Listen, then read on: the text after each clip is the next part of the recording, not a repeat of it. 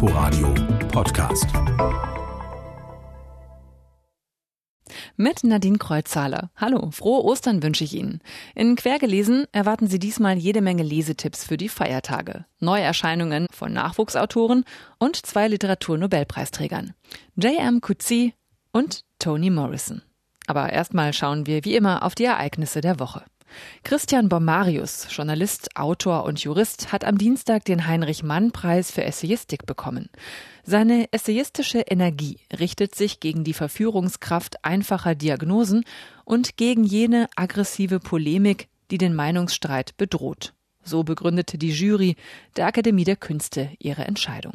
Christian Bomarius mischt sich gerne ein in Zeitungskommentaren und in seinen Sachbüchern. Aber er kritisiert, für Journalisten werde es immer schwieriger. Es wird immer schwieriger, überhaupt durchzudringen. Also, dass es nicht mehr reicht, sich mit einzelnen Fragen intensiver auseinanderzusetzen und das dann möglichst klar und deutlich vorzutragen, schriftlich oder mündlich. Es geht immer mehr darum, dass man Lautstärke bringen muss, schrille Töne, auch möglichst demagogisch. Das ist schon schwieriger geworden. Es gibt äh, relativ wenig Medien, die sich dabei raushalten können. Christian Bomarius, gerade hat er sein neues Buch fertig geschrieben, 1949, das lange deutsche Jahr. Es soll im Herbst erscheinen. Eugen Gomringer hat sich jetzt noch einmal zur Debatte um sein Gedicht Avenidas geäußert. Er hadert immer noch damit, dass es wegen Sexismusvorwürfen von der Fassade der Alice Salomon Hochschule entfernt werden soll. Er habe die ganze Debatte nicht verstanden, sagte der 93-Jährige am Montag bei einer Podiumsdiskussion mit den verantwortlichen Hochschulvertretern. In dem Fall sage die Schule, was Kunst nicht darf, so Gomringer. Nachdem Studentenvertreterinnen sein Gedicht in einem offenen Brief als frauenfeindlich kritisiert hatten, war eine heftige Diskussion entbrannt. In die Kritik geraten war vor allem die letzte Zeile Alleen und Blumen und Frauen und ein Bewunderer. Unausgesprochen schwinge da die Haltung mit, der Bewunderer sei Subjekt, die Frau aber Objekt, so die Studentenvertreterin noch einmal am Montag. Gomringers Gedicht inspiriert währenddessen andere. Die politische Lichtkunstaktivistengruppe Pixel Helper protestierte am Dienstag gegen die Verhaftung von Carles Puigdemont mit einem Gedicht, das sie an die spanische Botschaft in Berlin projizierte. Und das ging so.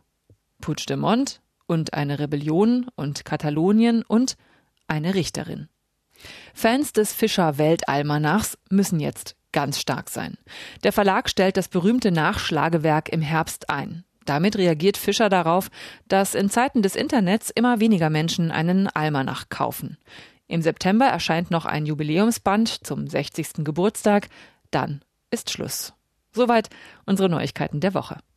Wir machen mit einer Neuerscheinung weiter, die gerade erst ganz frisch in den Buchläden eingetroffen ist. Die Herkunft der anderen von Toni Morrison. Darin schreibt die Literaturnobelpreisträgerin wieder über ihr Lebensthema Rassismus, und dieses Gefühl, anders zu sein. Die Texte basieren auf einer Vorlesung, die sie im Sommer 2016 an der Harvard-Uni gehalten hat. ARD-Reporterin Bianca Schwarz hat sie gelesen. Schon mit dem Titel Die Herkunft der anderen macht Toni Morrison ganz deutlich, worum es ihr in ihrer Vorlesungsreihe ging, um das Anderssein. Wie und wann entsteht das Konzept des Andersseins? Angeboren ist es schließlich nicht. In sechs kurzen Texten auf insgesamt rund 100 Seiten versucht Toni Morrison, sich einer Antwort auf diese komplexe Frage zu nähern. Sie schildert zunächst eine eigene Kindheitserinnerung, die erste, die bei ihr selbst das Gefühl hinterließ, anders zu sein unsere legendenumwobene Urgroßmutter. Sie galt als das weise, unbestrittene, majestätische Oberhaupt unserer Familie. Nachdem sie meine Schwester und mich gemustert hatte, runzelte sie die Stirn, deutete mit dem Stock auf uns und sagte, diese Kinder sind verpfuscht worden. Meine Urgroßmutter war teerschwarz und meine Mutter verstand genau, was sie meinte. Wir, ihre Kinder, waren besudelt, nicht rein. In ihren Werken beschäftigt sich Toni Morrison immer wieder mit der Rassenfrage. In ihrem ersten Roman Sehr blaue Augen aus den 70ern ging es zum Beispiel um eine Protagonistin, die glaubt, ihr ganzes Leben würde besser verlaufen, hätte sie nur blaue Augen. In ihrer Vorlesungsreihe wird es handfester. Da bespricht sie zum Beispiel die Romantisierung der Sklaverei. Anhand von Auszügen aus dem Tagebuch eines weißen Arztes zeigt sie, dass bei Sklaven spezielle Krankheiten diagnostiziert wurden, wie die Dysästhesia äthiopica, eine Art mentale Lethargie, durch die, Zitat, der Neger sich sein Leben lang in einem Halbschlaf befinde. Der Umkehrschluss. Die weiße Herrschaft sei nahezu ein Akt der Gnade. Wie aktuell das Thema Rassismus in den USA nach wie vor ist, das zeigen die fünf anderen Kapitel, in denen Toni Morrison darüber nachdenkt, ob man fremd ist oder fremd wird, wie das Fremde zur Heimat werden kann und was es heute bedeutet, schwarz zu sein. Hier macht sie ganz deutlich, geht es tatsächlich um die Frage der Rasse, sind wir alle eins, nämlich Homo sapiens, vollkommen unabhängig davon, wie wir aussehen. There is no such thing as race. Race can only be defined as so etwas wie Rasse gibt es gar nicht. Unsere Rasse kann wissenschaftlich, anthropologisch, nur als Mensch definiert werden. Rassismus ist ein soziales Konstrukt und hat Vorteile. Man kann Geld damit machen. Leute, die dich nicht mögen, können sich dadurch besser fühlen. Rassismus hat eine soziale Funktion. Die Herkunft der anderen ist ein kluges und scharf skizziertes Buch, das bei aller schneidenden Aktualität eben doch einen versöhnlichen Ton anschlägt und Hoffnung geben kann auf eine Welt ohne Rassismus. Bianca Schwarz über die Herkunft der anderen von Toni Morrison. Diese Woche bei Rowold erschienen, aus dem Englischen übersetzt von Thomas Pilz. Er hat ein Pseudonym gewählt, um seine Familie zu schützen, sagt der Schriftsteller Erik Niel. Sein Buch beruht auf wahren Begebenheiten. Das heißt, es kommen Verwandte, Söhne und Töchter vor, sagt er. Und das wäre unter richtigem Namen zu intim gewesen. Es geht um seinen Roman Abifeier. Kein brisantes Enthüllungsbuch etwa, sondern ein Roman über Patchwork-Familien. Was explosiv genug ist für manche. Gerade jetzt wieder an einem Feiertag wie Ostern. Erik Niel schickt seinen Ich-Erzähler in vermintes Gelände. Die Abi-Feier seiner Tochter Nora steht an, mit neuen und Ex-Partnern, Kindern und Schwiegerkindern. Und das ist kompliziert. Vor sechs Jahren hat er sich von Noras Mutter Bea getrennt. Während Nora zu ihm gezogen ist, hat sein Sohn Alex den Kontakt zu ihm abgebrochen. Jetzt aber reisen alle zur Abi-Feier an. Wo sie auf die neue Freundin des Ich-Erzählers treffen werden, auf Johanna. Ihr Sohn Tobias macht mit Nora zusammen Abi. Wie soll man das jetzt bloß machen? Mit der Tischordnung? Für mich gab es eine natürliche Tischordnung. Es schien mir richtig zu sein, dass sich Johannes Ex-Mann Rolf, Bea und Alex um dieses Neue herum versammelten. Ich sah dabei die Gesteinsbrocken, die um Saturn ihre Bahnen ziehen. Ich sah uns fünf an dem Tisch sitzen und die anderen drei, böse gesagt, die Trümmer der zwei früheren Familien, im Orbit um uns herumkreisen. Abifeier ist mit 160 Seiten ein dünnes Buch. Das liest sich schnell weg. Wie in einem einzigen Redefluss erzählt Erik Niel davon, dass Trennungen immer Spuren hinterlassen und wie kompliziert, absurd und schmerzhaft der Alltag in Patchwork-Familien sein kann, aber auch wie bereichernd. Wer hinter dem Pseudonym Erik Niel steckt, ist nicht bekannt, aber das ist auch egal. Sein Verlag sagt, es sei ein bekannter Romanautor, der einschlägige Erfahrungen mit dem Patchwork-Leben hat, und das glaubt man nach der Lektüre sofort. Erschienen ist Abifeier bei Galliani. Jetzt stelle ich Ihnen den Roman Nichts, was uns passiert von Bettina Wilpert vor. Sie sagt, ich wurde vergewaltigt. Er sagt, es war einvernehmlicher Sex.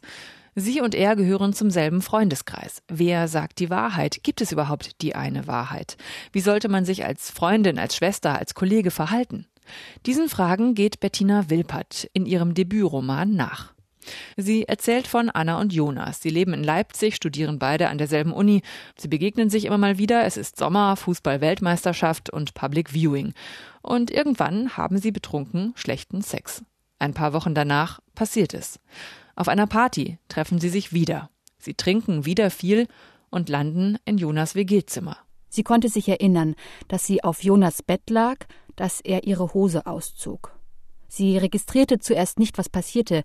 Als sie es merkte, wehrte sie sich, aber er war stärker. Zuerst will sie nicht wahrhaben, was passiert ist. Sie verdrängt, kann nicht allein, kann aber auch nicht unter Leuten sein, sie hat Angst, kann nicht schlafen.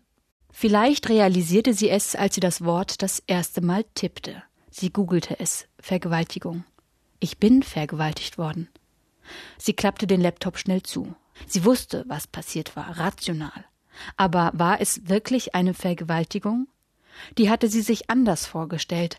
Ein Mann, der einen nachts auf dem Nachhauseweg überfällt, oder der Onkel, der die Nichte als Kleinkind missbraucht.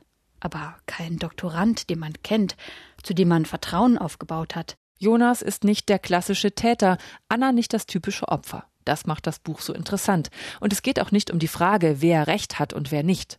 Spannend ist, wie der Roman geschrieben ist, nämlich wie ein Protokoll, vielleicht eines Journalisten oder einer Journalistin, die sich alle Seiten anhört. Die der Freunde zwischen den Stühlen, der Schwester, der Ex-Freundin, des Chefs. Das hat den Effekt, dass man nicht wertet.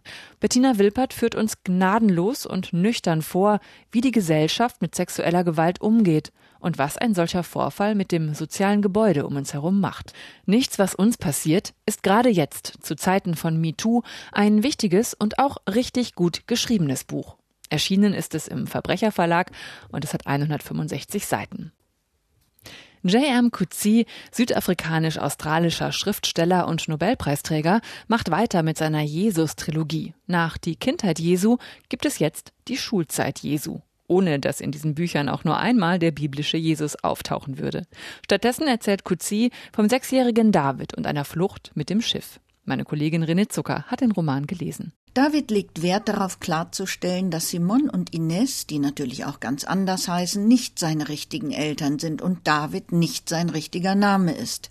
Überhaupt kann der Sechsjährige eine ziemliche Nervensäge sein.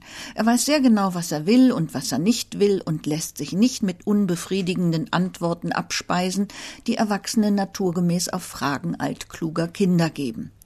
Der Titel Die Schulzeit Jesu ist so geheimnisvoll, verwirrend und vielleicht sogar irreführend, wie es schon die Kindheit Jesu war. Und genauso betörend wie rätselhaft ist diese zweite Erzählung über den Mann, der sich Simon nennt und auf der Flucht von irgendwoher, irgendwohin, jenen Jungen auf einem Schiff trifft, sich seiner annimmt und dann auch noch einer Frau begegnet, die sich Ines nennt und dem kleinen David eine Mutter wird. Sie landen im Flüchtlingslager eines spanisch sprechenden Landes und müssen sich neu ordnen. Simon erklärt David David, du bist mit einem Schiff angekommen. Genau wie die Leute um uns, die Menschen, die nicht das Glück hatten, hier geboren zu sein. Wenn man mit einem Schiff übers Meer fährt, werden alle Erinnerungen weggewaschen und man fängt ein völlig neues Leben an. So ist das. Es gibt kein Vorher. Es gibt keine Geschichte. Das Schiff legt im Hafen an, und wir gehen den Landungssteg hinunter, und wir werden ins Hier und Jetzt geworfen. Die beiden Erwachsenen, die offenbar keine Liebesbeziehung miteinander haben, nehmen ihre Aufgabe sehr ernst und widmen fortan ihr Leben trotz eigener Armut der guten Erziehung des Jungen. Auf eigenen Wunsch kommt David an die Tanzakademie des Ehepaars Arroyo, in der man nicht nur lernt, Zahlen zu tanzen. Ein Mord geschieht. Ines und Simon wollen nicht mehr zusammenleben. Die Tanzakademie kann nicht weiter existieren. Die Familie scheint zu zerbrechen. Es ist nahezu unmöglich, diese Geschichte zu erzählen. Je weiter sie voranschreitet, umso mehr kommt es einem vor, als ginge es nicht um das Kind, sondern um den Vater, als müsse nicht David, sondern Simon etwas lernen, als werde mit der Schulzeit Davids die Geschichte von Simons Suche nach Erlösung erzählt. Sie müssen tanzen lernen, Simon. Um ehrlich zu sein, sehe ich die Frage nicht, auf die Tanzen eine Antwort ist. Nein, das merke ich. Aber Sie müssen doch einmal verliebt gewesen sein. Als Sie verliebt waren, haben Sie dann nicht die Frage gesehen, auf die Liebe die Antwort war? Oder waren Sie auch ein einfältiger Liebender? Ich war nicht verliebt, solange ich mich erinnern kann, in niemanden. Aber abstrakt erkenne ich das Zwingende Ihrer Frage an. Was vermissen wir, wenn wir nichts vermissen? Wenn wir uns selbst genügen? Ein aufregendes Leseabenteuer. Für ein Buch, das scheinbar so einfach daherkommt, passiert beim Lesen ziemlich viel. Am Ende wird Hoffnung sein. Für Simon und für die Lesenden. Eine klare Empfehlung also von René Zucker für die Schulzeit Jesu von J.M. Kutzi. Erschienen im Fischer Verlag aus dem Englischen übersetzt von Reinhild Böhnke. Und zum Schluss gibt es bei uns wie immer einen Anfang, den ersten Satz aus einem Buch. Diesmal kommt er aus Der kleine Prinz. Am kommenden Freitag feiert der Klassiker von Antoine de Saint-Exupéry nämlich 75. Geburtstag. Das moderne Märchen ist da eine Dauerquelle für Sinnsprüche und den hier kennen Sie bestimmt. Man sieht nur mit dem Herzen gut. Das Wesentliche ist für die Augen unsichtbar. Aber der erste Satz aus dem Buch, der geht so. Als ich sechs Jahre alt war, sah ich einmal in einem Buch über den Urwald, das erlebte Geschichten hieß, ein prächtiges Bild. Na dann, gehen Sie doch mal zum Bücherregal und gucken im kleinen Prinzen nach, was das für ein Bild ist. Inforadio Podcast. In diesem Sinne, schöne Ostern. Ich bin Nadine Kreuzhaler. Tschüss.